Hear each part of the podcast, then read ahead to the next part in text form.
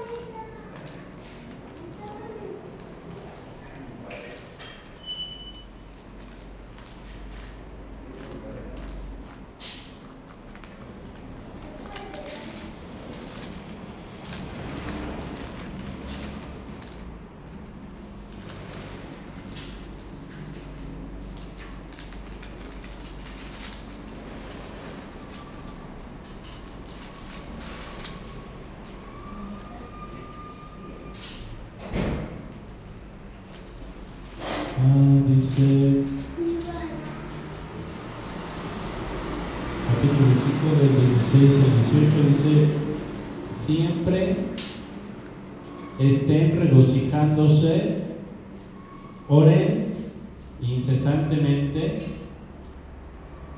con relación a todo den gracias porque esta es la voluntad de Dios en unión con Cristo en cuanto a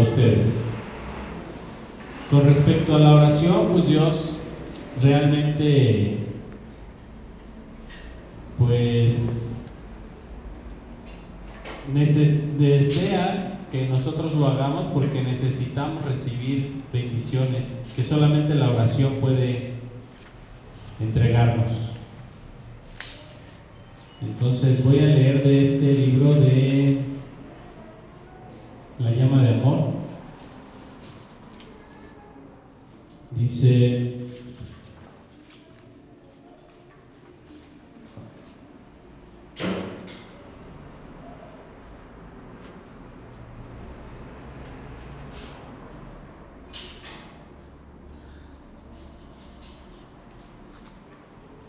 esto arrepentimiento, hija mía, lo que te ha traído cerca de mí. Pide este dolor para otros también. Llamo a muchos a mi especial seguimiento. No soy exclusivo, escojo las almas de aquí, bueno, está hablando Jesús. Y de ahí, de entre las circunstancias más diversas, sal de tus propios límites, tu amor hacia mí, que tu amor hacia mí sea ardiente, lleno de fervor, para que puedas oír mi voz. Sé muy callada, porque con mi voz delicada, silenciosa, solamente las almas sumergidas en el amor pueden sintonizar. El amor es fuego, hija mía, que solamente la aceptación continua de sacrificios puede mantener incandescente. Anhela que cuanto antes llegue mi reino a ti y a todas las almas. Cuando te aprestas a acostarte, revisa todo tu día. ¿Qué has hecho para que llegue cuanto antes mi reino? Recuerda cuando eras todavía niña y vivías lejos de tu madre, en otro país. ¿Cómo sentías durante largo tiempo una pena que te torturaba? Mi dulce Jesús, ¿era esto una añoranza por la patria? Sí. Ese sufrimiento doloroso es en realidad de anhelo por la patria celestial. Súfrelo por aquellos que no tienen añoranza por la patria eterna y no busques tu sentimiento. Solo ámame a mí. Llene tu alma el espíritu de amor. Ámame como un niño pequeño envuelto, en blancos pañales. Búscame como mi madre me buscó angustiada en medio de la multitud, y donde quiera que me encuentres, alégrate de mí, piensa en mí cuando necesites una mano que te ayude. Si piensas que tienes necesidad de apoyo paternal, mira hacia arriba, mi Padre eterno, y con el Espíritu Santo sumérgete en nuestro amor. No tengáis miedo, mi corazón es permanente, asilo para vosotros. Si deseas descansar aquí, ya has encontrado tu descanso. ¿No es cierto que lo sientes así? Por favor, persevera junto a mí, no sea que tenga que sufrir una decepción amarga. Permanece en mi amor y atrae también a otros a mi cercanía. Te repito esto muchas veces. Tú sabes que pocos somos. Una simple mirada abarca fácilmente nuestro campamento. Esto lo dijo con tanta tristeza que mi alma ardía por él. Por los ausentes me duele tanto, pero tanto el corazón, no te maravilles. Cada pequeño sacrificio tuyo mitiga mi infinita sed de las almas.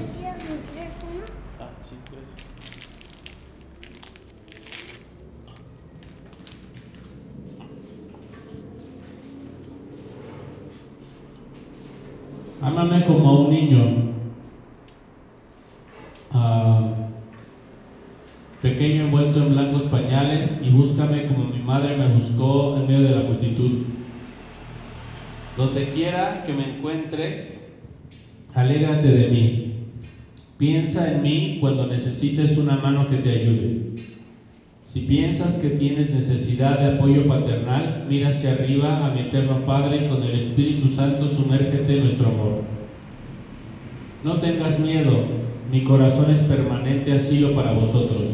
Si deseas descansar aquí, ya has encontrado tu descanso. Persevera junto a mí, no sea que tenga que sufrir la decepción amarga. Esto lo dijo Jesús con tanta tristeza que mi alma ardía por él. Por los ausentes me duele tanto, pero tanto el corazón. No te maravilles, cada pequeño sacrificio tuyo mitiga mi infinita sed de, de las almas. Te lo he dicho ya, no busques tu sentimiento, ámame a mí. El Señor me ha enseñado también una pequeña oración y me pidió que le enseñara a otros porque Él estima que es un instrumento eficaz para cegar pensamientos. Dice, pide que hagamos nuestros eternos pensamientos y anhelos con todas nuestras fuerzas y con toda nuestra mente. Que nuestros pies vayan juntos, que nuestras manos recojan unidas, que nuestros corazones latan al unísono, que nuestro interior sienta lo mismo. Que el pensamiento de nuestras mentes sea uno, que nuestros oídos escuchen juntos el silencio, que nuestras miradas se compenetren profundamente, fundiéndose una con la otra, y que nuestros labios supliquen juntos al Eterno Padre para alcanzar la misericordia. Bien, esta oración pues es una oración que se hace en las mañanas. Esta fue revelada a la persona que recibió la llama de amor del Inmaculado Corazón de María. Y pues estas oraciones de este libro son las oraciones que considero que tienen el mayor poder porque simplemente ciegan como al oponente. Lo ciegan, o sea, lo anulan. Cuando conectamos con el, con el, con la llama de amor, pues simplemente nuestras dudas, nuestros miedos, el ego, la, la angustia, la ansiedad, la soledad, desaparecen la misma energía que irradia este, pues este rosario tiene como la finalidad de anular la influencia negativa en nuestra mente.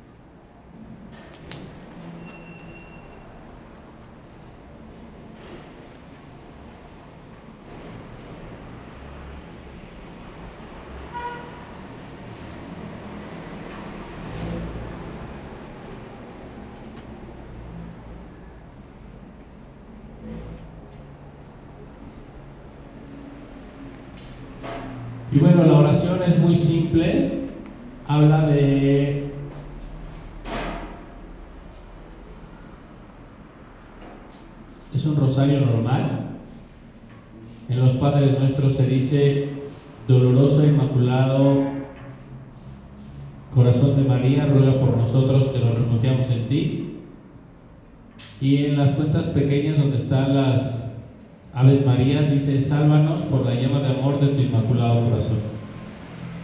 Es un rosario que yo creo que nos ha de llevar como unos 10 minutos, tal vez menos, o sea, 5 minutos.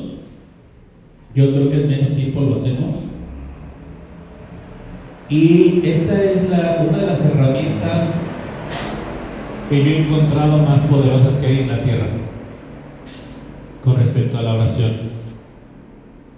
Y bueno, he hecho este, oraciones judías, cabalísticas, he cantado pues las pujas de los budistas y lo único que realmente apaga eh, la conexión con el, con el ángel negativo es la, llama, es la Virgen María y en específico la llama de amor.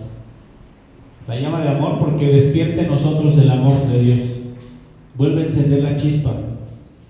Una de las razones por las cuales las personas nos separamos de la luz es porque apagamos el amor, se apaga el amor en nuestro interior.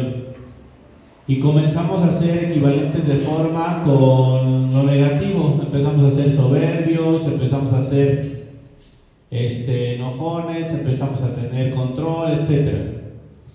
Y esta actitud pues nos crea equivalencia de forma con la parte negativa. La oración sirve para que Dios revele lo que está oculto para ti.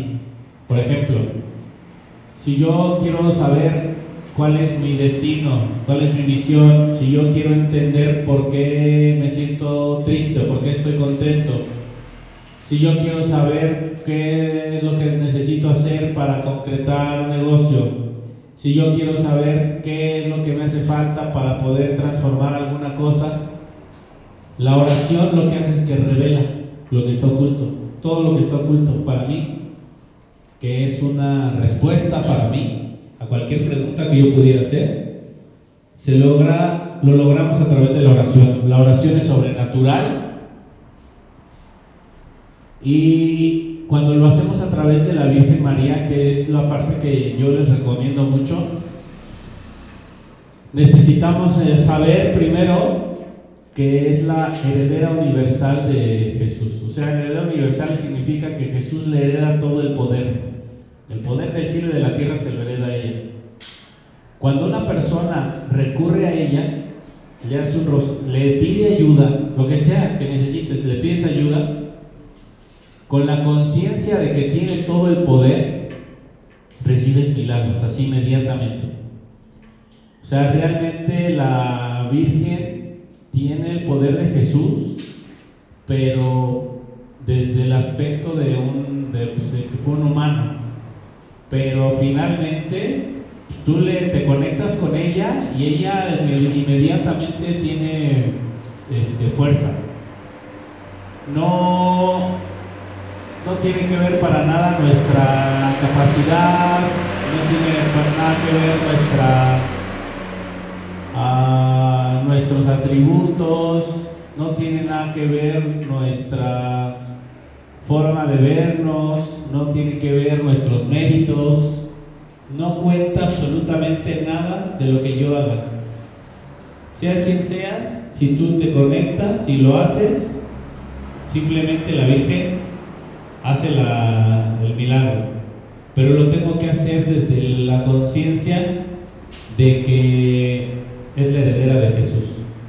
Y desde esa conciencia se le pide lo que sea. Así, Madre Santa, tú eres la, la heredera de todo el universo, la heredera de Jesús. Por favor, concédeme esto. Y se hace el rosario. Y van a haber respuestas a sus oraciones, se los aseguro. Ni con los salmos lo he visto. Con la Virgen lo haces e inmediatamente en el siguiente momento, no sé, me ha contestado hasta 10 minutos después, 5 minutos después. Inmediatamente. Inmediatamente. Cuando vamos, por ejemplo, a San Juan de los Lagos, todavía ni regresamos y ya lo que le pedí, ya me lo hizo, ya lo hizo. O sea, y me deja ver que lo hizo ella, ¿no? O sea, Realmente es ella la que consigue el mérito, ella es la que consigue las gracias. Ella es la que hace posible que podamos estudiar en esta escuela la Torá. Ella es la que hace posible que podamos estudiar en esta escuela el Zohar. Hay enseñanzas como la Torá, como el Zohar, que no son enseñanzas eh, pues fáciles de acceder. O sea, no es fácil que nosotros podamos acceder a la Torah si no soy judío, si no llevo ciertas restricciones en mi vida. Sin embargo, a través de la Virgen lo podemos hacer, lo puedo obtener. O sea, puedo obtener el mérito de estudiar el Zohar y de mantenerme conectado al Zohar como si fuera un judío y estuviera practicando toda la Torah. La Virgen nos puede conseguir pues muchas acceso a todo, Prácticamente es eso, acceso a todo. Acceso a toda la información, a todos los secretos de la creación, acceso a cualquier conocimiento. La Virgen nos ha conseguido acceso a pues, absolutamente a todo, desde a las pirámides, me ha enseñado que antes hubo otras, eh, que otras edades, de los Anunnakis, de los que construyeron las pirámides, de todas las personas que han habitado la tierra, las humanidades, etcétera, la historia de la tierra, la historia de los chakras, del yoga, de todo. La Virgen te puede llevar a través de todo sin que te pierdas. Te puede enseñar, o sea, cuando eres buscador y andas buscando, la Virgen te puede llevar sin que realmente tú te pierdas en, en alguna cosa que ni siquiera te va a dejar nada. La Virgen María también pues nos ha conseguido muchas gracias para las personas. Por ejemplo, algunos milagros que han sucedido en algunas personas que estaban enfermas y ya se sanaron. Fue la Virgen porque fue a la que le pedimos que lo sanara. O sea, realmente la, la Virgen tiene un papel fundamental que es ayudarme a conseguir mi objetivo. Mi objetivo sería pues mi unión, con Dios. La Virgen me va a ayudar y sabe que estar aquí en la tierra es un proceso de muchas cosas. Y tanto en las cosas materiales como espirituales que se vaya necesitando, la Virgen nos puede ayudar. Sin oración no hay amor a Dios. Como dice ahí, o sea, no hay amor a Dios es tan importante como la caridad o más importante tal vez que la caridad. Porque si tú bajas la oración y le pides a Dios y le pides a Dios, va a llegar un momento donde sientas realmente amor por las demás personas. Va a llegar un momento donde sientas las ganas de darle, pero fue la oración la que hizo eso. Inclusive aunque yo fuera muy, pues, agrio, la oración me haría dulce, me endulza. Sin oración no hay ganas de hacer, no hay ganas de actuar, no hay ganas de orar, no hay ganas de pedir, no hay ganas de sentir, no hay ganas de nada. La oración forma e impacta el deseo y nos proyecta hacia el deseo y hacia los demás. Por eso es bien importante que cuando hablemos de la oración, orar no solamente es hablar con Dios, nos puede llevar años tal vez hablando con Dios, que nos, que nos, no sé, hacer que suceda algo en nuestra vida, incluso que haya un cambio en nuestra manera de pensar. Pero con la Virgen María yo he visto que eso sucede en un instante. En un instante puede intervenir y te puede hacer que se te quite lo soberbio para siempre. Nada más es cosa de que se meta y los soberbios se te quita. Y todo el defecto se te quita. Y ese es el poder de la llama de amor. Según la sabiduría hay dos enemigos. Un enemigo es interno y es el ego. Y otro enemigo es externo y es el chamuco, el mal. Son dos enemigos los que tenemos que vencer. El enemigo interno pues ya lo hemos visto, se vence observándolo, haciendo restricción, compartiendo, hay muchas cosas, hay muchas formas de, restringir el ego. Pero el enemigo físico, el enemigo que existe real, ese solamente con la, con la oración. Y no con cualquier oración, solamente con la llama de amor. En alguna época, este, no sé, ya tiene como varios años, muchos años, ah, me metí a, a investigar todas las zonas arqueológicas y andábamos buscando las, pues, todas las zonas arqueológicas, nos metíamos, investigábamos, conocía a los, este, dirigentes de la zona arqueológica, de la tradición, etcétera. Bueno, total, que esa búsqueda que hice en esos lugares me llevó a, a conectar con el chamuco, con el diablo. Cuando tenía como, o sea, como unos 11 años, le dije a Dios, si haces que me dejen de golpear,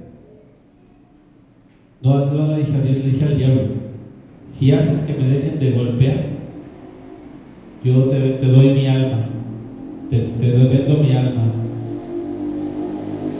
Como, fue como a los 11 años más o menos. Como a los 11 años le dije eso, ya era niño. Y ya pasó, pasaron los años.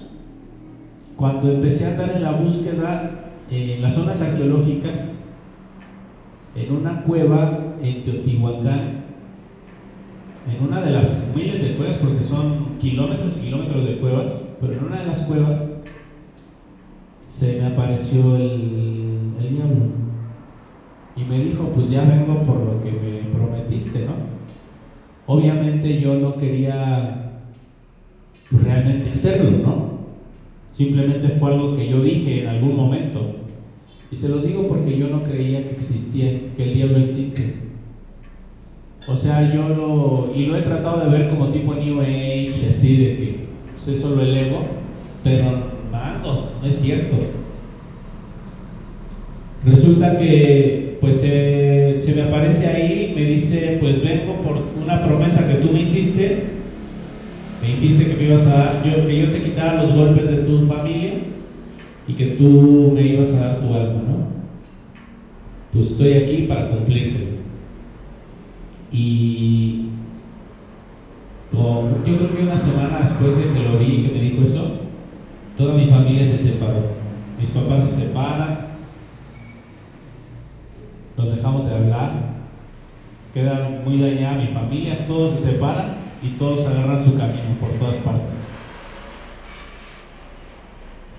Y bueno, yo no entendía que eso era porque yo le había pedido que me quitara los golpes, ¿no? que había sufrido con mi familia. Entonces finalmente me quitó a mi familia ¿eh? y me alejó totalmente de toda mi familia. Ah, y obviamente pues me estaba diciendo, pues ahora dame tu, dame tu alma, ¿no? Vengo por tu alma. Se le apareció a varios de mis alumnos, se le apareció a mi esposa, a mis hijos, se le apareció a todo el mundo.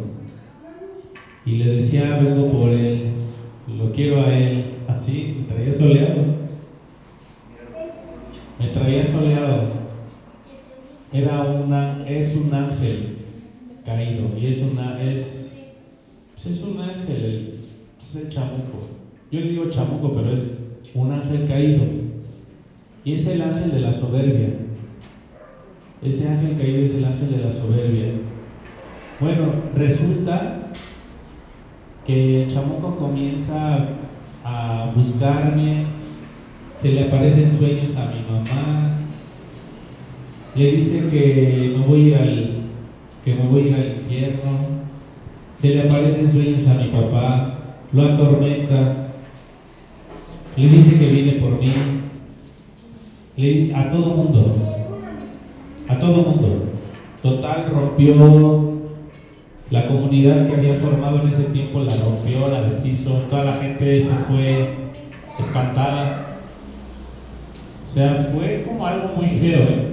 realmente fue algo feo. Y fue a raíz del contacto con un señor que era masón, que me habló por teléfono y me dijo, oye, te he visto en internet, me gusta, por eso ya no subo los videos. Subía videos de internet hace como 10, 15 años. Te vi por internet, me gusta mucho lo que, este, lo que haces y ¿qué te, nos vemos. Yo inocentemente empiezo a contarle información y le empiezo a contar mi vida, ¿no? Total que eh, se intensificó más como esta presencia en mi vida y este cuate más conectaba conmigo y más conectaba conmigo y más me lo encontraba y más me buscaba y más... O sea, era algo, así como muy raro, ¿no? O sea, eran cosas muy extrañas. Total que cuando conecto con este ser, uh, escaneó el SOAR para pedirle ayuda a Dios. Y nada, se me aparecía en mis sueños y se, y se burlaba de mí. Hacía oración con los salmos. Híjole, yo era bien súper disciplinado. Todas las mañanas a las 4 de la mañana con los salmos, duro y duro, paz, paz, paz. Y nada, el cuate este se burlaba de mí, se le seguía pareciendo a mi papá, lo seguía atormentando a mi mamá. Híjole, era algo pero feo, ¿eh? Feo porque no solamente era su ataque, sino era el ataque ya de mi familia y de toda la gente. Me, exiliaron y me señalaron así todos. Y entonces mi familia empezó a decir, no, pues lo que está haciendo Cristian está muy mal y no sé qué tanto. Realmente no era lo que yo estaba haciendo, ni lo que estaba yo incluso enseñando, sino fue cuando yo era niño que le había vendido el alma al diablo. Entonces el diablo era algo pero increíble. Hasta ese momento yo había escuchado que el diablo que no existe, que existe el satán y que es el oponente, no sé qué. Existe, está ahí, es real, está vivo. O sea, es una cosa fea y viva. Y entonces, uh, pues empiezo a huir de todas esas cosas y ayúdame Dios, no sé qué hacer, ayúdame por favor. Y fue cuando me fui a refugiar a Villa del Carbón. Yo llego a Villa del Carbón porque me, porque me quería matar. Me dijo, si no me sirves, entonces tu vida me pertenece. Y, me tiene, y tu vida me pertenece y quiero ser a través de ti. O sea, quería que yo lo canalizara o no sé qué quería.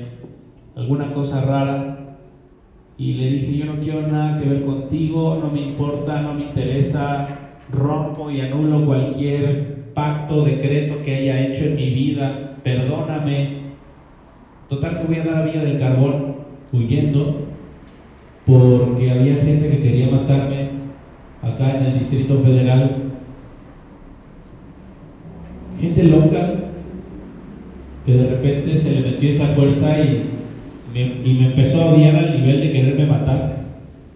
Nos vamos, llegamos a Villa del Carbón y ahí encuentro, primero encuentro a la Virgen de la Peña de Francia. Tenía yo contacto con la iglesia católica, pero no un contacto así como respeto todo, y, pero no era yo como muy creyente. Total, que encuentro a la Virgen de la Peña de Francia y empiezo a tener como, como un acercamiento a Dios como muy profundo. Después llegaron a mi vida sacerdotes que me invitaban a hacerme padre. Pues llegaron y me dijeron, oye, es que tú tienes vocación para ser sacerdote, vente.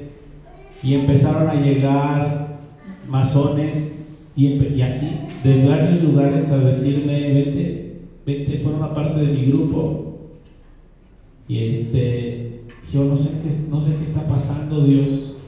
Pero esas fuerzas espirituales querían como que yo fuera parte de su, pues de su clan o no sé. Al final eran personas que venían a decirme, a invitarme a formar parte de su grupo, ¿no? Total que finalmente, desesperadísimo, triste, con ganas de quitarme la vida. Pues imagínense si esa entidad está aquí, híjole, pues es pensar en la muerte y pensar en cosas bien feas. Con ganas de quitarme la vida triste y así, con ganas de ya no vivir de no hacer absolutamente nada, porque pues la gente que más amaba eran los, que más me odiaban. Eh, un día llego con un padre, con un amigo, después se convirtió en mi amigo, llego con un padre y me dijo, ya sé qué es lo que voy a, darte. Y yo le dije, es que no sabe, o sea, llevo año, casi un año huyendo del, del diablo. Me fui a esconder a un lado, me fui a esconder a otro. Hacía oración y oración y oración y oración y se reía y se burlaba literalmente de mí. Cuando llego me dice él que tiene la medicina, me dice, híncate. Me hinco y me dice, ten esta vela. Y me enciende la llama de amor. ¿Enciende la llama de amor en su vela? enciende mi vela y me, pasa la llama de amor. Juntos hicimos un rosario de estos. Un rosario. No 20, uno. Terminando ese rosario, se acabó. Como si nunca hubiera estado perseguido por esa cosa tan fea. Se acabó al fin, se acabó, simplemente ya, se fue. Ya, no, ni siquiera ni siquiera pensar en eso, ni siquiera acordarme, ni siquiera nada, se acabó. No, yo lloré y me arrepentido de haberle dicho eso al diablo. Yo lo hice porque yo pensaba que no existía. Como niño, porque ella tenía 11 años. Y lo hice como niño, pensando que no existía. Pero resulta que sí existe y que sí te oye y que sí te lo cumple. Y resulta que sí te lo cumple, que te dice una promesa tuya, no importa si tienes un año, dos o diez o veinte. Tú dijiste y ahora tú me cumples. Entonces, pues en ese momento yo lloré, me acosté en el piso y pues, no sé, lloré con la Virgen y la Virgen, se la Virgen María a partir de ahí se volvió como, como mi centro. A partir de ahí la Virgen María fue para mí todo. Ya todo lo demás pasó a segundo término. Sí, la Kabbalah, la Torah, la Virgen es mi, es mi amor. O sea, no la Virgen Jesús, pero la Virgen tiene mucho que ver en eso. Es como híjole, cuando ya la Virgen me ayuda y, no, inmediatamente no se solucionó lo de mis papás, pasaron años, pero con ella, trabajando con ella y haciendo este rosario, se sanó la relación con mis papás, se sanó la relación con muchos de mis alumnos que me terminaron odiando por no sé por qué, nunca me enteré por qué. La verdad es que nunca supe por qué. Había unas personas que empezaron como a difamarme, o sea, fue algo muy feo, o sea, como si, les digo, como si me hubieran atacado algo, pero algo físico, porque tomaba la gente para darme la torre. Eh, y se los puede contar Sandra, o sea, nos subíamos al camión, porque en ese tiempo hasta no tenía ni coche, y nos subíamos al camión y gente que ni conocía me volteaba a ver y me mentaba la madre y me decía, te voy a matar, desgraciado, infeliz, perro. me hablaban por teléfono, estaba en una, en una ocasión estaba en una sesión de terapia con un psicólogo y el psicólogo me volteó a ver con los ojos, se le deformaron y me dijo, eres un perro maldito infeliz. O sea, híjole, algo realmente gacho. Así como una película de esas de exorcista, así. El cuate ese que era psicólogo, sí, me empezó a decir de cosas y luego me dijo, y no te hagas menso, tú sabes quién es hoy. Y acuérdate, yo te conozco y te vi en las pirámides y esto y así. Me empezó a decir un montón de cosas como que el Señor no, ni idea de podérselo haber imaginado. Y, y todavía de repente como que esa cosa saltaba en algunas cosas. El día que di la conferencia aquí en el Teatro Zaragoza, una señora así de la nada, así como está ella, se levanta y me dice, ya bájate. Así como loca. A media conferencia se paró y dice, ya bájate. ¿Qué onda, no? Y es esa fuerza, es esa fuerza ya disminuida, pero aún está ahí. Esto le ha quitado todo el poder. Eh, la llama de amor, el rosario de la llama de amor. Durante toda esa época, pues la llama de amor yo la anduve llevando por todas partes. O sea, años, años duré llevándola a las casas, y a una casa, y a otra casa, y a otra casa, y a otra casa, y a otra casa. A donde iba ya la, la llevaba. Hasta que finalmente, este, pues un día Jesús en un sueño se me aparece y me dice, qué bueno que has llegado hasta acá. Y yo no le dije nada, solo lo escuché. Dice, pero te voy a decir una cosa, tú solamente has llegado aquí y estás frente a mí por ella, no por ninguna otra cosa. Te lo voy a decir como es. La única razón por la que estás enfrente de mí es por ella. Y era la Virgen. Y después entendí que ella fue el ángel de mi guarda desde que yo era niño. Por eso me enfermé de polio y no me morí, por eso me secuestraron y no me morí, por eso me pasaron un montón de cosas y no me morí. Porque era mi ángel de la guarda, era estaba ahí siempre. Era la, fue la que me salvó, era la que me salvaba de los de las tranquillas que me ponían. Es la persona que es la, el ser que me salvó de todo. De, de todo lo que me pasó, de todas las cosas que me y, y no nada más eso. Yo creo que la Virgen María me hizo me ayudó a perdonar a todas las personas. Antes de conocer a la Virgen María estaba lleno de resentimiento. Inclusive me acuerdo un día en Mix Up de ahí de, de donde está la zona rosa. Este, estaba yo afuera del Mix Up fumando. Se me acerca un indigente y me dice, ya dime la verdad, ¿por qué me odias? ¿Por qué me odias? Dije, no supe qué responderle. Nunca entendí hasta después que ese señor era el profeta Elías y que yo odiaba a Dios por todo lo que me había pasado cuando era niño.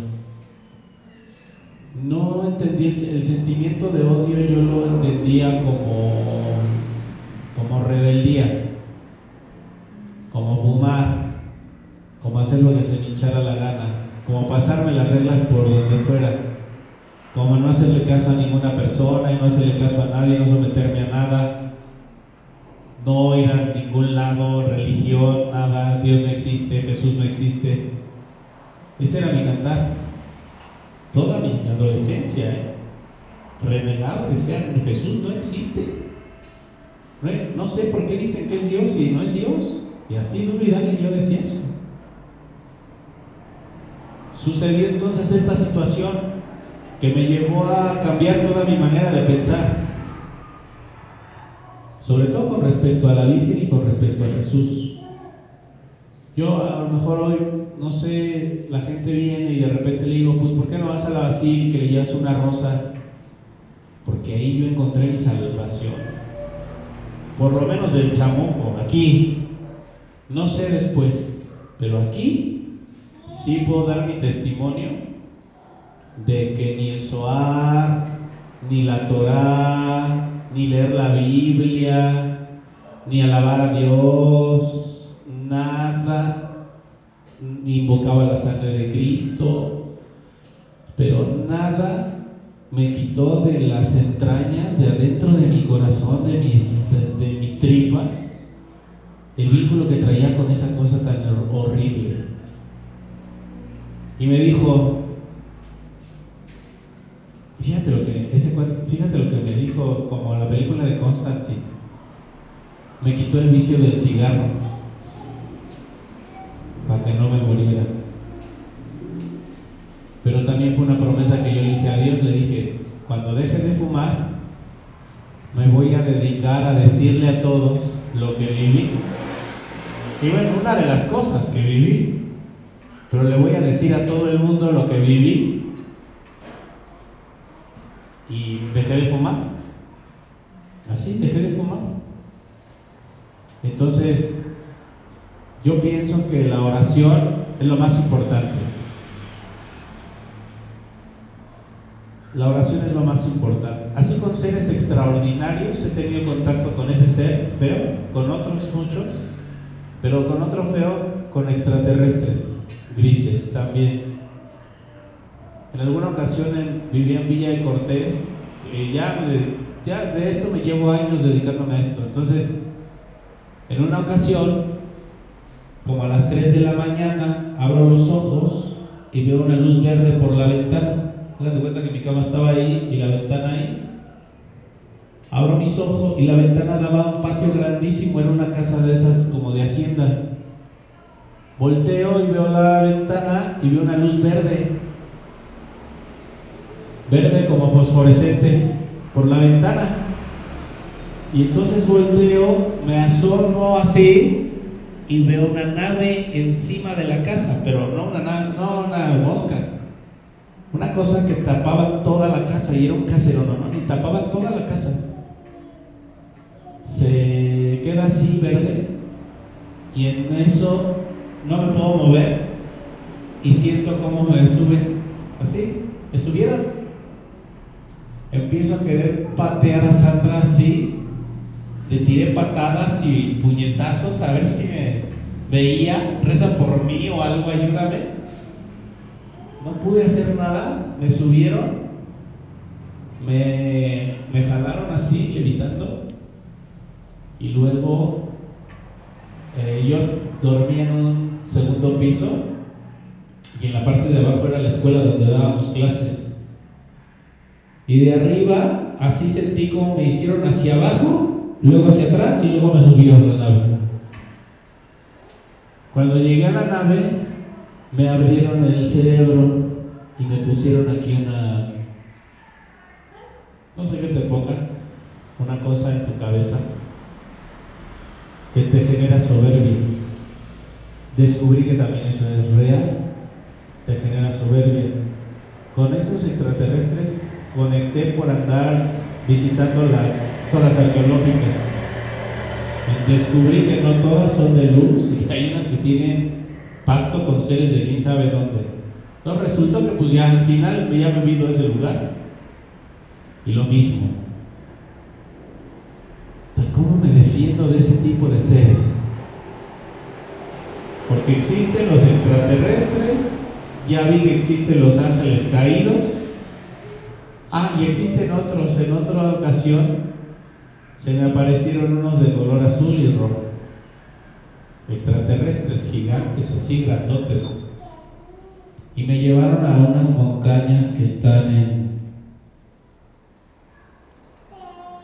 Es una montaña que está no me acuerdo bien cómo se llama, por Dinamarca, pero en esa montaña adentro hay restos de lemures y de humanidades, atlantes de otras épocas, animales, huesos, este, y huesos de humanoides de otros planetas comparados cómo era la humanidad antes del diluvio de Noé y cómo después del diluvio de Noé la humanidad se cruzó con, con ángeles caídos. Antes del diluvio de Noé la gente era muy grande, fuerte, los huesos eran firmes, longevos. Después del diluvio de Noé la gente es chaparrita, enfermiza, dura bien poquito tiempo, porque fueron mezclas, estuvieron haciendo mezclas. Seres en este planeta queriendo ser una raza especial.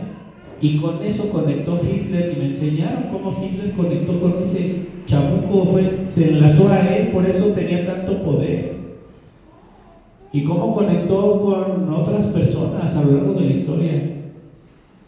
Bueno, total, para no hacerles el cuento largo, en toda esa, en toda esta historia que parece de, pues, mágica o, no sé, de ultratumba, ah, lo rescatable de eso es, si yo hubiera tenido oración, jamás hubiera vibrado con esos seres.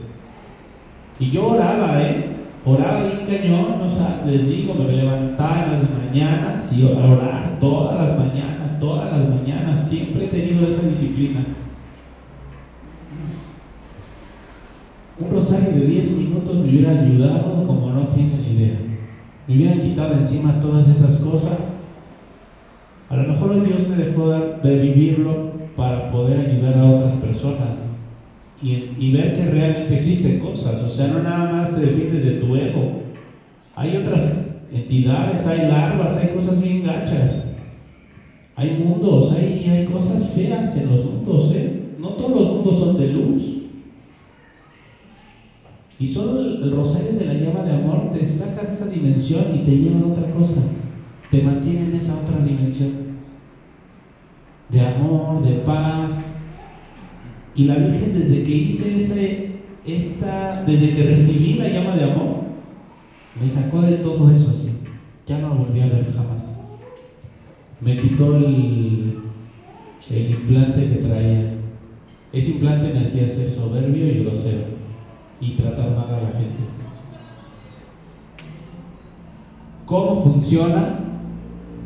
Ni idea. Pero lo hacen. Y a mí me platicó la Virgen que lo hacen a través del Facebook, a través de YouTube. A mí me, dejaron ver que me lo metieron, pero ahí tú ves un video y ahí te entra. Algo pasa. Hay una entidad espiritual ahí que es la que activa algo en ti. Y eso es real. Entonces, por eso mucha gente que tiene Facebook y todo el tiempo está ahí, y es como es como si fuera un robot, ahí está su cuerpo, pero no le importa nada, ni nadie. Y básicamente es eso. La llama de amor te permite como mantenerte en una sintonía con el amor de Dios, con la humildad, te permite permanecer en aprecio a lo que es verdadero, no a lo que parece verdadero en su momento. El diablo obviamente llegó ofreciéndome cosas materiales y me las mostraba. Me las mostraba, ¿saben cómo? Llegaba gente invitándome a hacer negocios. Ya está el negocio en Él me decía, te doy dinero. Y al mismo tiempo llegaba un cuate que como me insistía que invirtiera y que me hiciera rico. El cuate se hizo rico. Es rico ese señor. Pero yo sabía que ese dinero iba a venir con pues con su consecuencia. Me ofrecía cosas e inmediatamente pasaban. El punto es, la Virgen también tiene promesas en su rosario y también las cumple. Y si leen las promesas que tiene el rosario, dicen, no, pues ya no necesito más. Hay gente que se va al cielo solo por hacer un rosario.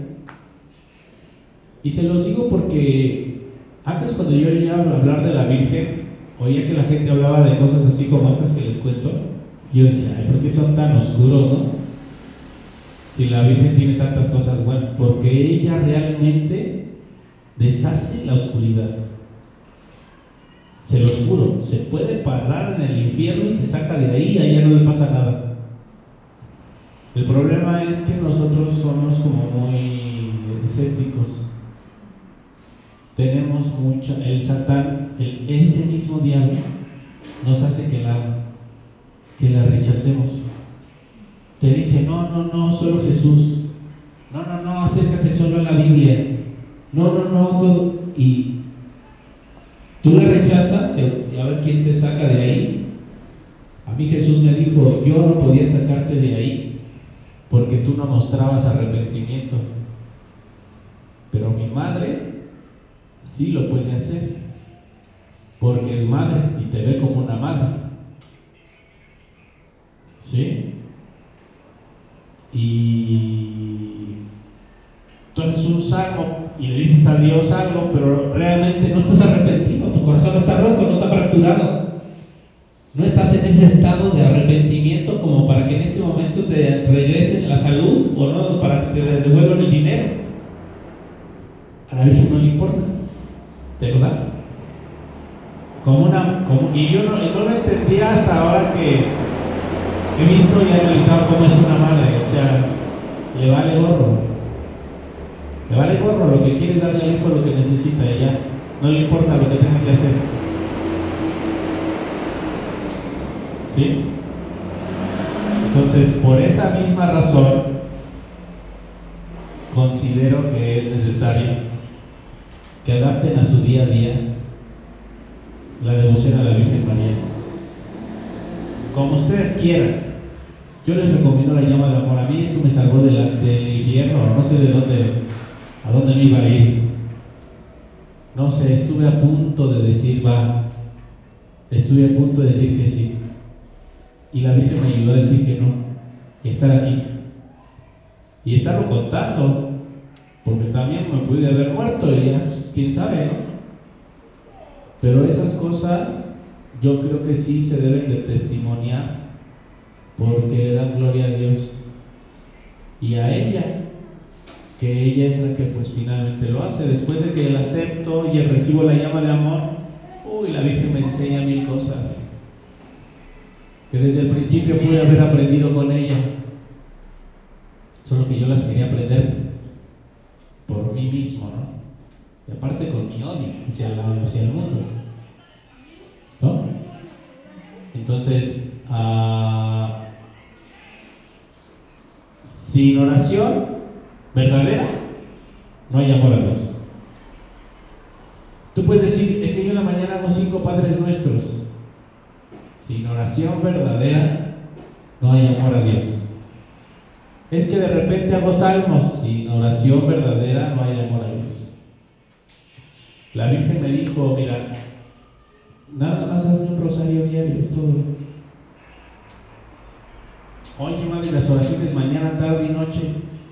Nada más hazme un rosario diario, es todo. ¿Sí? Y me dijo, ya que si quieres experimentar los grados espirituales y todo eso que te gusta, hazte a salmos, pero hazme todo el libro de salmos. Sí, pero es de cada quien. Los salmos también te conectan al rosario. Los salmos son un rosario. Ella me enseñó que hacer salmos es como hacer un rosario.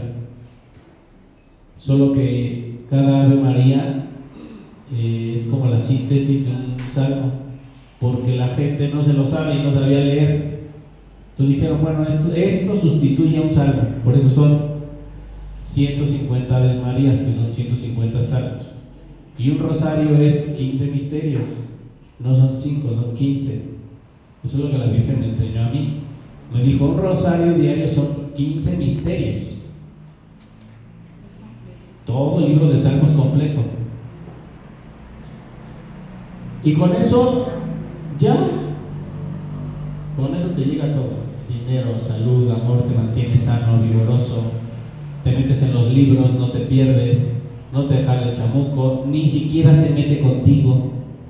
Tiene prohibidísimo meterse contigo. Se lo prohíbe Dios, ¿eh? se los juro, se lo prohíbe Dios. En un sueño soñé que iba y le causaba así a los chavos, los, les causaba rollo con las drogas. Y entonces a mí me mandaba la Virgen ahí ese lugar para ayudar a los chavos. Entonces yo llegaba y lo veía que, que él iba saliendo y yo iba entrando. Ni siquiera me dirigió la vista. Nada más a lo lejos me dijo, adiós Cristian. desperté. Desperté. Era la misma cara de ese mismo ser. Cuando entré los chavos estaban drogados y estaban unos teniendo relaciones sexuales y estaban todos... Lo que nosotros debemos como de alguna manera hacer es enlazar nuestra alma a María. Le dije a un padre, oiga, padre, en los últimos tiempos está escrito que va a haber mucha confusión y todo va a estar bien feo. La gente va a perder su fe en la iglesia y todo eso porque pues, los padres hacen cosas bien raras. ¿Qué puedo hacer yo si realmente quiero la santidad? Y no hay ningún lugar a donde pueda ir. ¿Qué puedo hacer? Y me dijo, eh, consagra tu corazón al María. Tiene el mismo efecto. ¿Sí? Y por ahí hay libros, ¿no? El libro de consagración a la Sagrada Virgen, Santísima Virgen María de Grillón de Montfort. Hay varios. Pero la Virgen te consigue como esas cosas. Es algo impresionante, hay que, hay que experimentarlo. Eh, me he visto así sin tener ni dinero y con un rosario te llega. O sea, realmente la Virgen se ocupa de ti. Se ocupa. Inclusive piensa en lo que nosotros ni siquiera hemos pensado todavía. A veces me resuelve problemas de pasado mañana, ni siquiera se me han presentado y ya me está dando la solución desde antes. Es una cosa impresionante, es ayuda. Y no solamente viene ella, con el rosario vienen los ángeles, viene Dios, viene Jesús, etcétera, etcétera, etcétera, etcétera, etcétera. O sea, son tres rosarios. Un rosario completo son 15 misterios. Nosotros lo partimos en tres, porque hacemos cinco misterios. Pero esos tres, la Virgen me dijo que representan Abraham, Isaac y Jacob. Es como las oraciones de la mañana, de la tarde y de la noche. Cuando haces los 15 es como si hicieras todo lo mismo que hacen los judíos. Entonces serían los misterios de toda la semana. Los diarios. Ah, ok. No, de toda la semana no. ¿No? O sea, repetirías tres días. No, sí. Repetirías tres veces los misterios Todo, es solo Rosario, mira. En 1970 le añadieron otro misterio. Bueno, sí, otro cuarto misterio. Entonces ya son 200 Aves Marías. Pero la Virgen no pidió esas añadido. Con 15 misterios, con los 15 misterios que hagamos, diario con eso.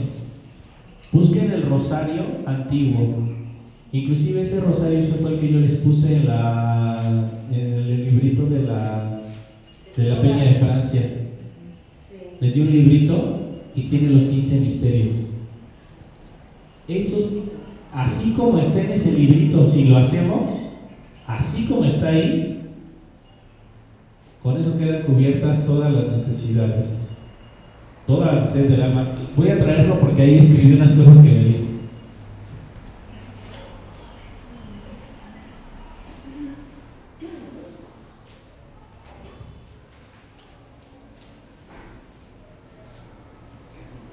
Dice,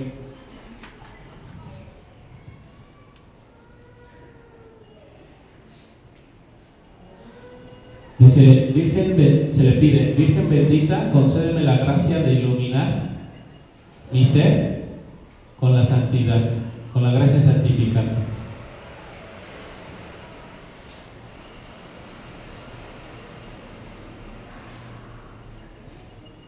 Y me lo que, seca lo que seca y mata la vida es el odio.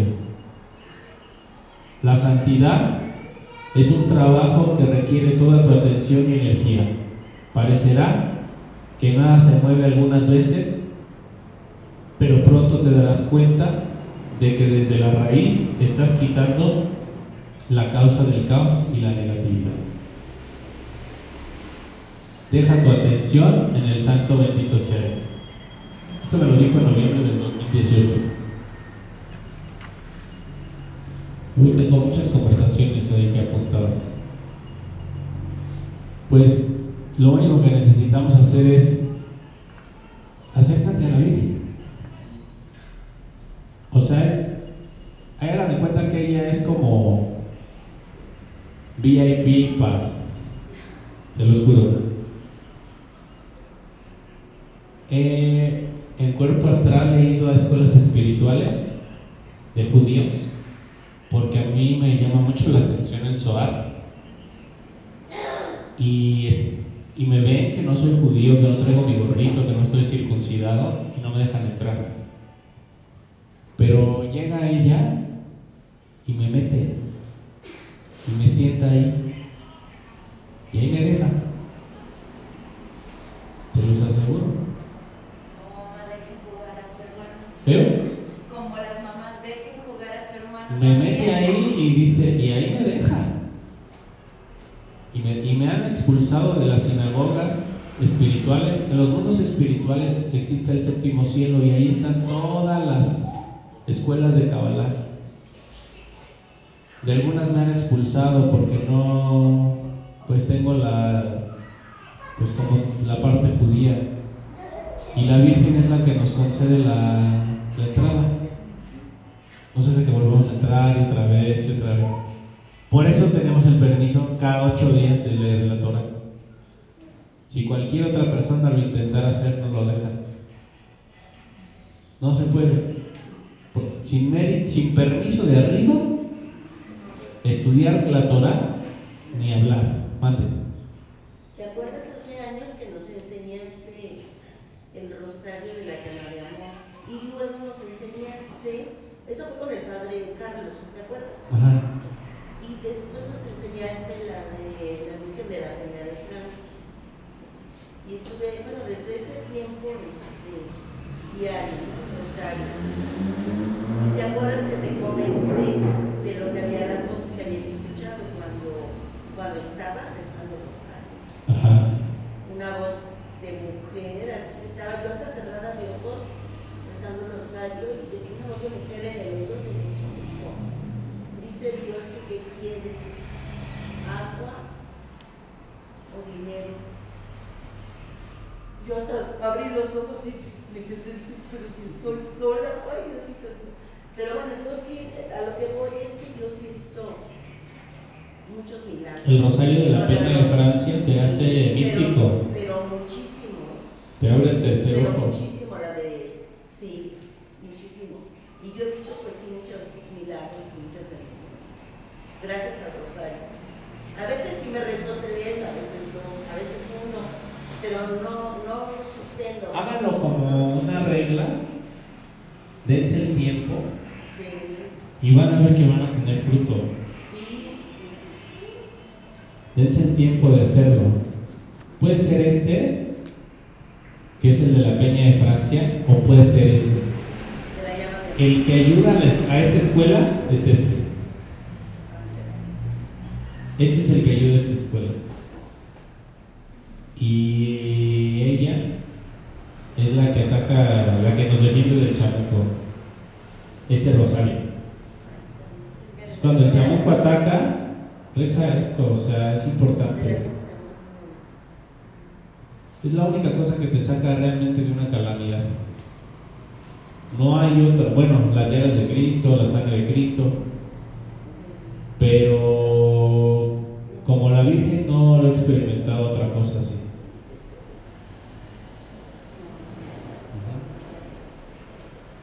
Entonces, y bueno, no todos los caminos llevan al cielo, ya vi. Y pues no todo es bueno también, ya vi. No todo viene de la luz, también ya vi, ¿no? Entonces, la Virgen te mantiene en la luz y te mantiene así, mira, con ese discernimiento así firme, vivo,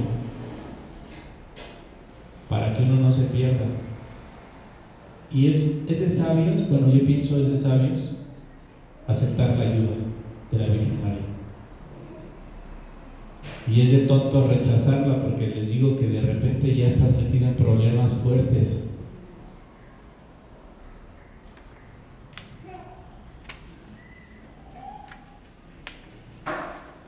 Cris, de los extra- extraterrestres también debe de haber eh, Buenos, sí, pero, pero nunca sabemos quiénes son buenos. Por ahí hay unos que difundió una persona que era alumna de uno de mis maestros y eh, Ramcar y no sé qué otro, que a través de ellos tenían una técnica de sanación.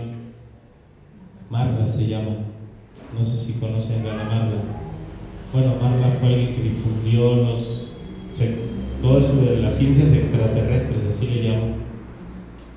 Y bueno, muchas de esas cosas ayudan, pero no tienen como el hilito del amor que no te hace que te pierdas. Entonces sí hay enseñanzas buenas de extraterrestres, pero no sabes. Como es imposible saber, la Virgen mejor te dice, no te metas en, o sea, lo más sabio es que no le entres al contacto con algo que ni siquiera sabes. ¿Sí? O sea, como que probar lo desconocido espiritualmente no está bueno. Porque en una de esas muerdes el anzuelo con la serpiente y ya, bail- ya bailaste. Y este tipo de seres te llevan como a, como a buscar. Cuando pues ya la búsqueda ya debía haber terminado, Dios está dentro de ti. Ahí entra lo de los, lo que le llaman ahora que está como muy de moda los reptilianos y esas ondas, ¿no? Exacto. Todo eso está aquí. En, O sea, es- sí está aquí. en este mundo está cielo, el infierno, los purgatorios y mundos extraterrestres. En la tierra. Sea, aquí está todo mismo. Sí. Eh, vemos gente, pero dentro de esa gente están los ángeles caídos, hay muertos, seres astrales. Cada cosa con la que nos conectamos físicamente, es- hay un mundo alrededor. Por ejemplo, cuando entras al metro, estás en el inframundo. Y la mayoría de las personas que están ahí tienen un dibuc de muerto. La mayoría tienen muertos. Eh, después de como a las 11 de la noche, 10 de la noche, casi la mayoría de las personas que hay ahí traen muertos. Por su actividad, porque por su vida, cómo la llevan, por cómo beben, por muchas cosas, pero están poseídos por una entidad. Y, espiritualmente ese lugar es el inframundo, representa el inframundo. Y así hay muchos lugares, por ejemplo, no sé, el otro día vi a una mujer que era muy guapa, muy, muy guapa, y era una, era una lagartija. Ajá, una reptiliana. Como reptilianas, ¿no? Oye, pero sí es cierto eso que dices. Digo, Es que sabes por qué te lo cuento. Eh, hace algunos años trabajé en Palacio de Hierro y había un cuate que como que él y yo no hacíamos clic. Y este, y este cuate hablaba mucho de esas ondas, de no, es que los que los gobernantes, por ejemplo, que hay muchos así, que, o sea, que los gobernantes son reptilianos, Sí. y, y esas ondas, y yo sé, ¿qué onda con este, con este cuate, no? Entonces, este, te digo, como que él y yo no, no, no, no hacíamos como mucho clic, pero, pero te digo, él hablaba como, como de eso, ¿no? O sea, como que mucha gente, eh, como muchas figuras públicas eran como de esas ondas.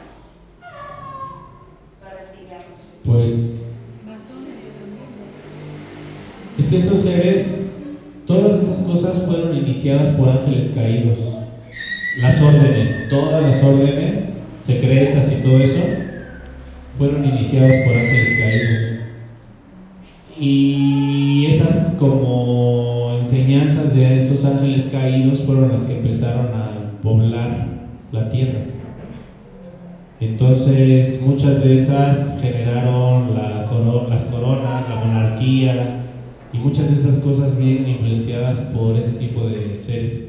Los emperadores, todo lo que fue Grecia, Roma, todo lo que fue este, pues, los imperios babilonios, los aztecas, todos fueron movimientos de ángeles caídos.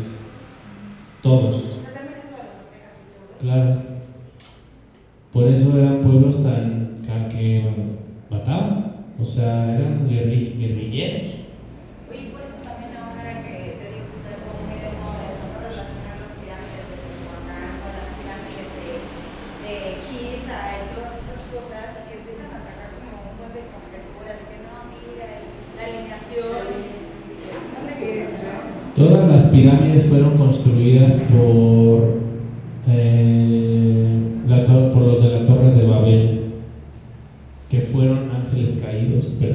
que estuvieron poseídas por ángeles caídos, que se oponían totalmente al plan de Dios de amar, de compartir.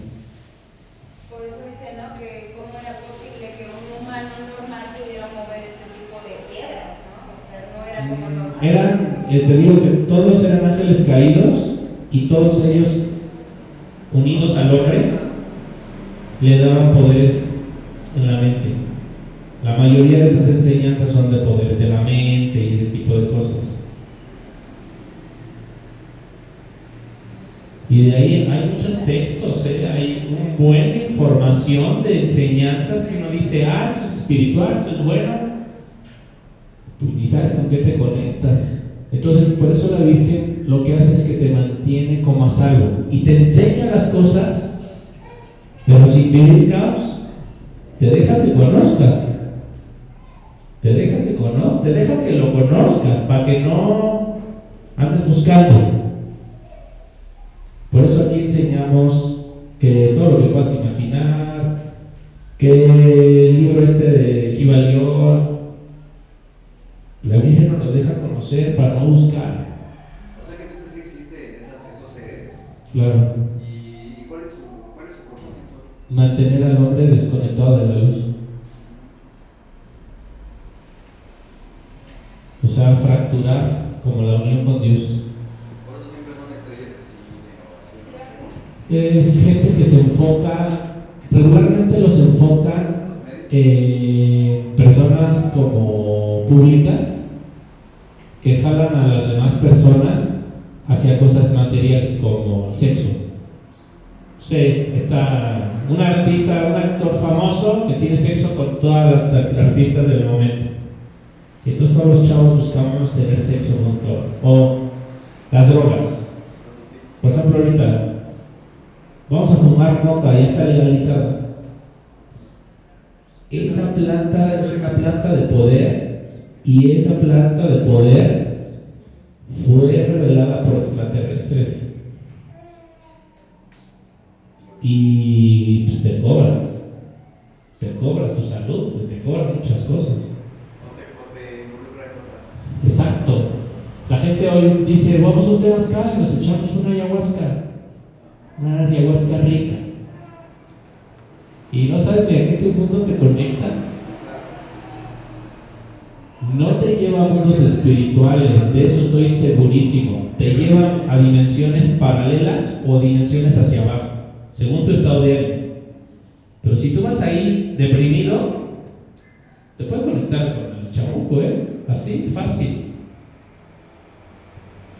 Porque lo que hace esa planta es que te mete hacia adentro. Bueno, Ah, te, lleva hacia adentro.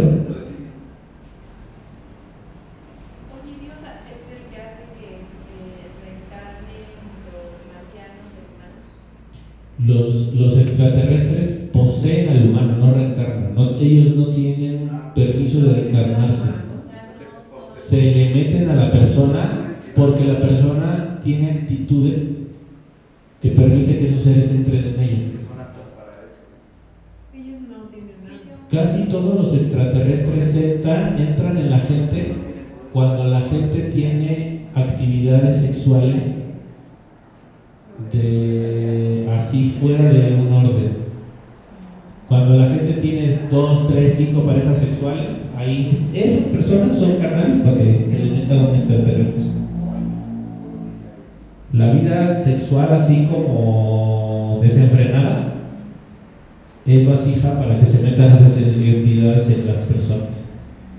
Ahí lo pos- se le meten a la persona. Y actúan, hablan, hacen, dicen a través de la gente. No es que sea un marciano encarnado. Si esa persona, por ejemplo, hace un rosario de la llama de amor, se le sale. Y, y así, como un loco, empieza a decir, ¿qué pasó? Híjole, ¿qué estaba haciendo? ¿Qué hice? Ni siquiera sabe ni qué onda. Así es este rollo, ¿eh? Por eso, dar la llama de amor a otra persona le saca los, los vínculos que tiene con las entidades espirituales. ¿Sí? Sí, claro, sí. El 12 de febrero hiciste el ritual. El día de la Candelaria. El día de la Candelaria dimos la llama de amor. Y hay gente que solo viene, toma la llama de amor, se le sale la posesión que trae y ya se va. Pero es eso, es una posesión la que, trae, la que traemos. Tú les abres como que la puerta. Tú, les abres tu mente y tu corazón.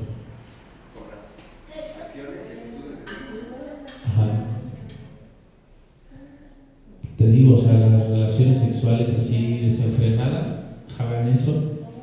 La masturbación jalan ese tipo de cosas. Las drogas. Así, el alcoholismo en exceso jala ese tipo de cosas. Pues Todo por, eso, pues. la carne de puerco. Hay cosas que así, automáticamente pum, te vibran y lo atraes.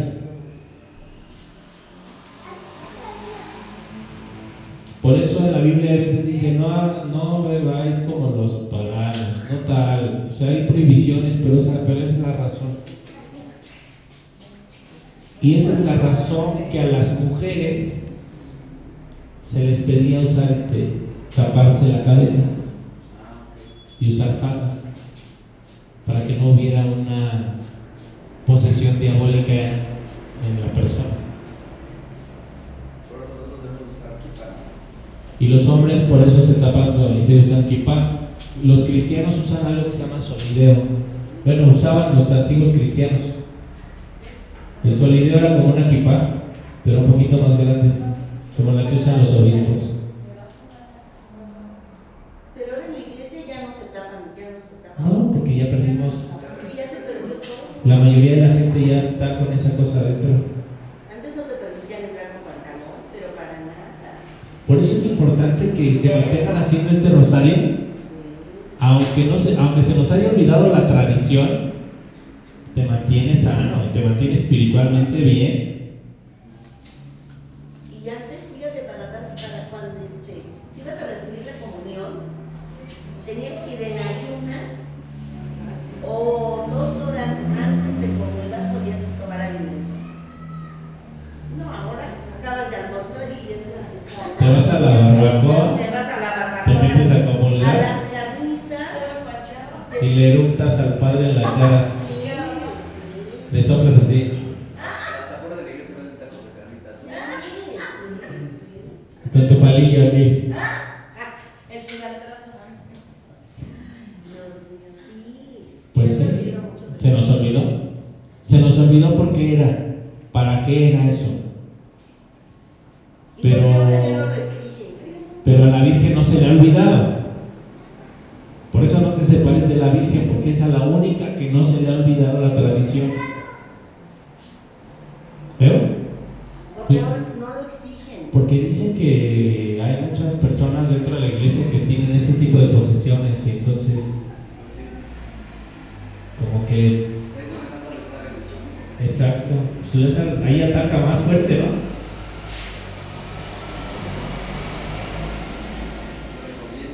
Y la falda abajo de, Abajo de la rodilla. de la rodilla, hasta el chamorro, tobillo. aunque fuéramos niñas. No, el chamorro. Bueno, no sé si te tocó Estelita. Ya el chamorro era, ¿Sí? ya el chamorro era mucho. No entrabas Sí, en ya era tu mucho interior. falda.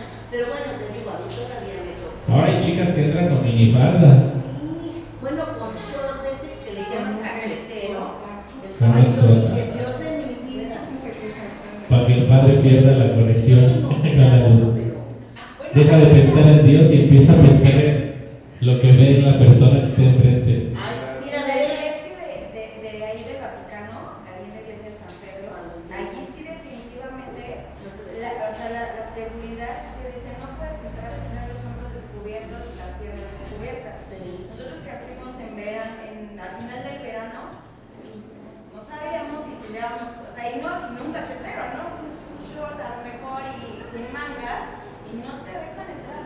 Te lo cubres con una chamarra o incluso hay gente que te vende ya, por ejemplo, así Pues como eso todavía se usa en, la iglesia tradicionalista, todavía se usa. En la iglesia griega todavía se usa. En los musulmanes todavía lo usan. Hasta los templos budistas todavía lo usan. Porque imagínense un monje budista que está pensando en Dios y en la iluminación y de repente pasa una chica 90, 60 revienta enseñando. pues el cuate te va a decir. Oh, y esa mujer fue causante de la desconexión de este santo, ¿no? Por esa era la razón, como que conservar la, el matrimonio con Dios. De hecho, nos decías que hay una iglesia en San en José. San José, ¿no? Sí, ahí sigue todavía Miguel Schultz. No. Híjole, vayan a esa, experimenten esa misa y van a ver qué cosa. Sales así con ganas de decir, amo al mundo, amo a la sociedad entera. Vayan, lo hay misas los domingos a las 11, a las 7 de la noche. Miguel Schul. Miguel Schultz, saliendo del metro San Ajá.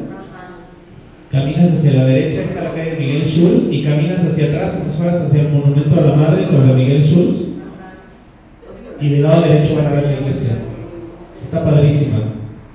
Nada más que sí tienen que ir de falda y cubiertas. Y van a ver qué bonito se siente. Esa era la verdadera religión de antes. Todavía hay iglesias como esa. Todavía hay, pero así son así como que Muy contada. muy contadas. Justo por eso yo le preguntaba al padre, oiga, ¿y cómo le puedo hacer si ya las iglesias ya no tienen la tradición? Y me dijo, conságrate a la Virgen María, apégate a ella. Y ella sabrá. Es importante, ¿eh? Esto que les digo es así, yo creo que de todo lo espiritual esto es lo más importante de todo. Porque todo lo demás al final va a ser guáguara, guáguara, guáguara. Lo, lo único que realmente te rescata es ella. Tú puedes ser súper amoroso, súper bondadoso, dar caridad, dar diezmo. Pero un día se te mete el chamuco y bailaste.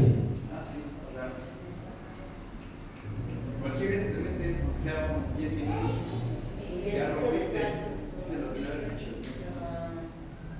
Entonces la, la Virgen te mantiene moderado. Así una persona moderada. ¿Cuándo vamos a la villa? Cuando, este, como cuando íbamos Los 12, al ¿no? rosario todos los días 12. Híjole, eso está padrísimo. Está padrísimo, sí. Voy a organizarme para ir los días 12. Creo que todavía es en el Rosario. No sé si todavía lo haga. No sé. El 12 de, cual- de De cualquier. todos los meses. Ah, De todos los meses está padre porque hacen un rosario así miles de personas y hay un padre que te va guiando y vas recorriendo todo el cerro. Y se va parando en ciertos lugares. Ajá. Pero no, pero va dejando los tacos, pero si no escuchas porque va con un micrófono, como ya todo, ya que bocinas. Entonces, en ciertos puntos se para el sacerdote y dice, bueno, segundo misterio, aquí está la Virgen y detrás está la explicación Ah, segundo ya. misterio padre. Y luego volteas hacia atrás y ves a toda la gente con su veladora, Con su vela, porque aparte se hace de noche y todos prenden su Se hace velita. de noche, entonces ves tan hermoso atrás cuando... Y renuevan los votos del matrimonio. O sea, Está bien no sabes. Es otra experiencia, ¿no? Sí, es otra experiencia. Son experiencias que- mira, lo católico a veces no es tan atractivo, pero cuando tú vives ese tipo de cosas dices, híjole, neta que ahí está la verdad. Ahí está la luz. Que lo manejen ya bien raro y todo, pues ya es otra onda, pero de que Dios está ahí, está ahí. Claro, que el, chamuco también llegue y hace de las suyas. Eso sí, con los y eso, pero, pero, pero finalmente. La verdad está ahí. Se manifiesta Dios bien cañón. Ay, por eso hablamos de la Virgen, mira, hoy es 12. Hoy es do... Ah, mira, sí. Es 12. Significa que nos va a rescatar de algo, ¿eh? quería ver, quería ver si con nosotros deberíamos ir el 12. Y es a las 6 de la tarde,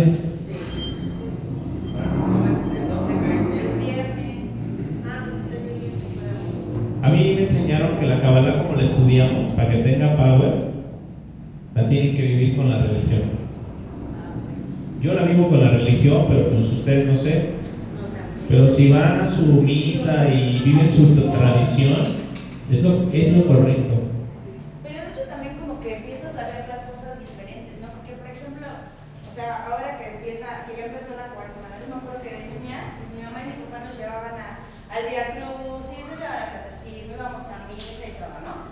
Pero por ejemplo, desde que estamos en las clases contigo, pues ya hasta al ver una película, ya está la procesión del silencio, todo esto ya es, o sea, ya lo ves de diferente manera. Oigan, el Viernes Santo los invito a una a la procesión del silencio, pero vamos a hacerla con los de la hostia sangrante. Es otra iglesia que también llevan la tradición así. Y es por ahí por el metro por el metro Jamaica. Es el metro que está elevado, ¿cómo se- que es la línea verde. La siguiente estación del metro Jamaica. Ya les mandaría yo la, la ubicación, pero es salir de ahí a las ocho y media de la noche e ir en silencio caminando hasta el Zócalo.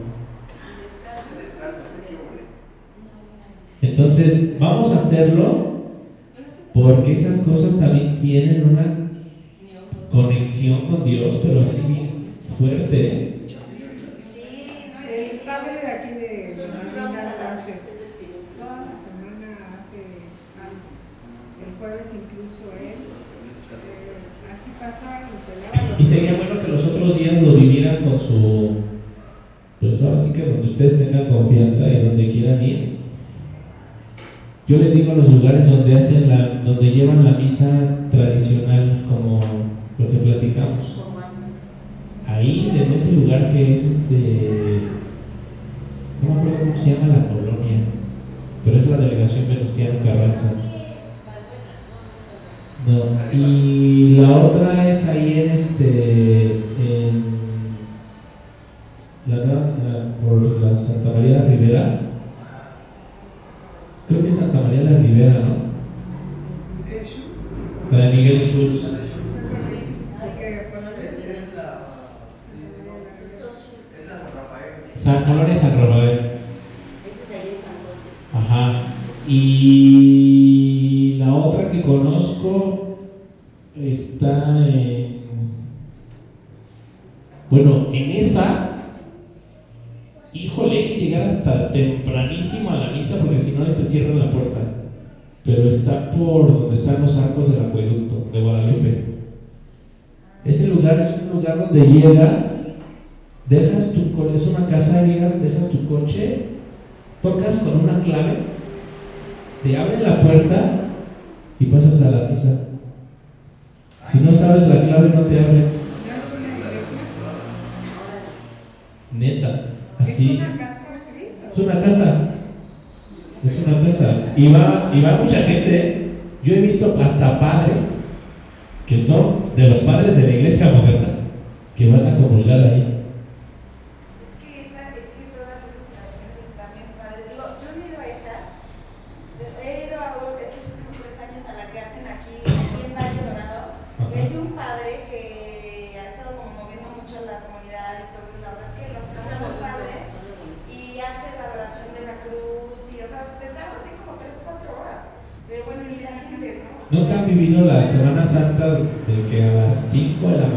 Se hace la misa? Y luego de ahí hacen unos ejercicios espirituales y luego se van a no sé dónde y luego a las 12 de la noche el, el, el sí, y el fuego nuevo. y luego al otro día lavado de pies y o sea Fuego Y luego el nuevo. Viernes Santo estar con la Virgen, acompañando La a la visita Virgen. también, ¿no? De las- ese tipo de cosas también las, vi- las viven en Michoacán así lo hacen todo en Michoacán Lo que yo me acuerdo que cuando yo era chava íbamos a ejercicios espirituales. También los hacen una semana antes de Semana Santa. Y esta semana se va a tratar del perdón.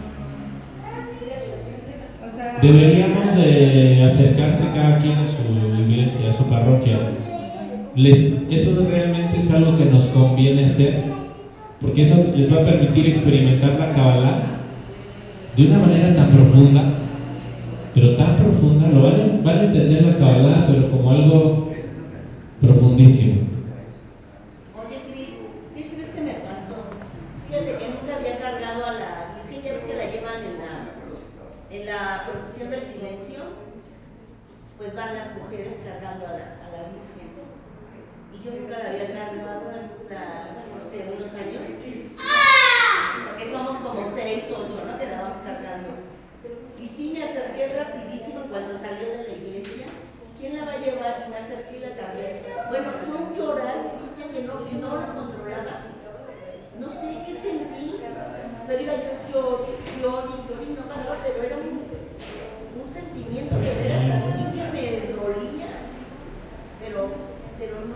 Pues es no que la Virgen tiene como maneras de decirte, estoy aquí. Y hay lugares donde todavía se conserva la santidad y la devoción. En Villa del Carbón, hombre, se hacen cosas así bien bonitas. Les recomiendo este libro para la Semana Santa. Se llama Ejercicios Espirituales de San Ignacio de Loyola.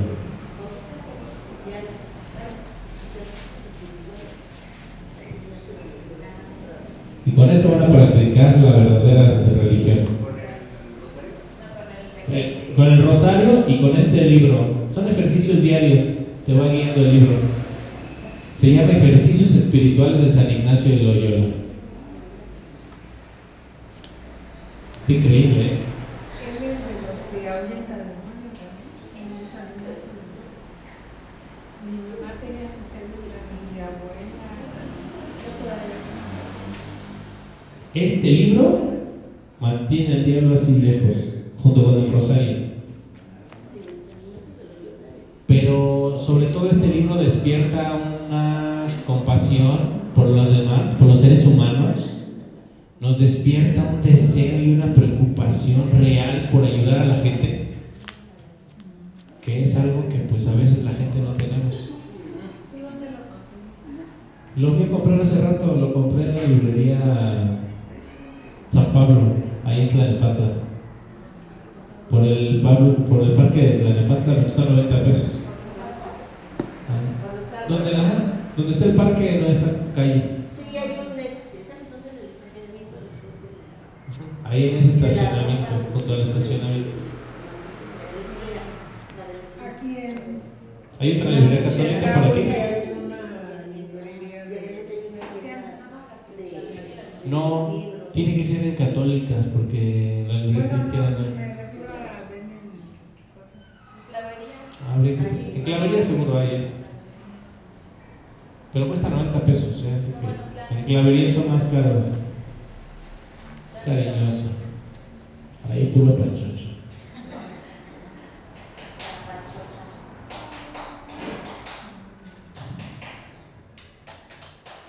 Y este libro lo pueden empezar ya. Ahorita, estamos en el tiempo donde se hace esto. Y van a ver qué frutos y qué cosas van, va- podemos ver, porque es el tiempo de hacerlo.